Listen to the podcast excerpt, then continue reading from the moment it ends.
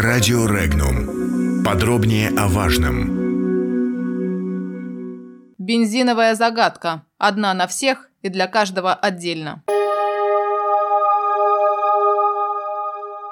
Вице-премьер Дмитрий Казак поставил регуляторам Минэнерго и ФАС задачу проанализировать в региональном разрезе всю сеть независимых компаний на предмет монополизации топливных рынков. В случае, если будут выявлены независимые нефтяные компании, которые занимают на розничном рынке монопольное положение, с ними, как и с крупными нефтяниками, тоже будет подписано соглашение о заморозке цен на бензин и дистопливо. Однако в правительстве так никто и не пояснил, кто и когда подписал соглашение о сдерживании цен и что конкретно в нем обозначено. Тем временем вице-президент Российского топливного союза Юрий Матвейко считает, что намерение привлечь независимых монополистов к подписанию соглашения о заморозке цен на бензин и дизельное топливо – это далеко не то, что сейчас требуется для регулирования цен моторного топлива.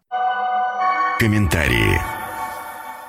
Творится бардак, это факт. У меня нет э, завода, у меня нет нефти. Я напрямую завишу от цены опта которую нам может в регионе предложить та или иная нефтяная компания. У меня есть операционные расходы. Мне надо заплатить людям заработную плату, мне надо привезти это топливо, э, заплатить за электроэнергию, имущественные налоги на объект. И все это обходится в среднем порядка 300 тысяч рублей на одну автозаправочную станцию.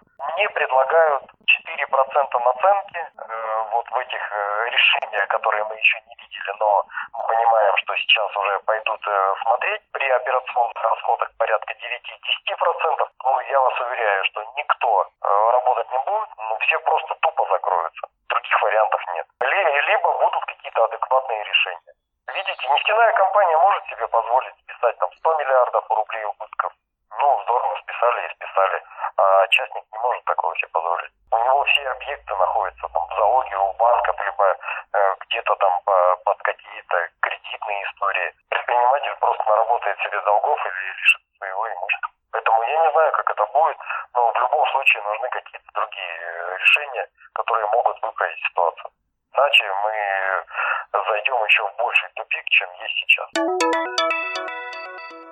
Отметим, что бензиновый ажиотаж набирает обороты на фоне падающего рубля, дорожающей нефти, непомерных экспортных аппетитов нефтяников и сокращения производства нефтепродуктов, вызванного сезонными ремонтами НПЗ. Предпринимаемые правительством меры пока не помогли. В Забайкальском крае, а также ряде других регионов Нехватка топлива породила не просто очереди на АЗС. Дефицит и высокая стоимость доставки бензина в труднодоступные районы привели к закрытию многих заправок. А в некоторых случаях топливо стали выдавать дозированно – от 2 до 10 литров в одни руки. Официальный представитель Кремля Дмитрий Песков заявил, что ситуация, которая на сегодняшний день сложилась вокруг цен на топливо и топливного соглашения независимых автозаправочных станций о заморозке цен на бензин, является рабочей. Цитата. Ситуация, она гибкая, и мы не сомневаемся, что правительство так или иначе будет на это реагировать», – сказал Песков. Отметим, что мировые цены на нефть марки Brent за сутки 13 ноября упали на 7%. Столь резкое снижение наблюдается впервые с ноября 2017 года. Так, еще 12 ноября баррель нефти Brent стоил дороже 70 долларов. Однако накануне цена упала ниже отметки 69 долларов, впервые с апреля 2018 года.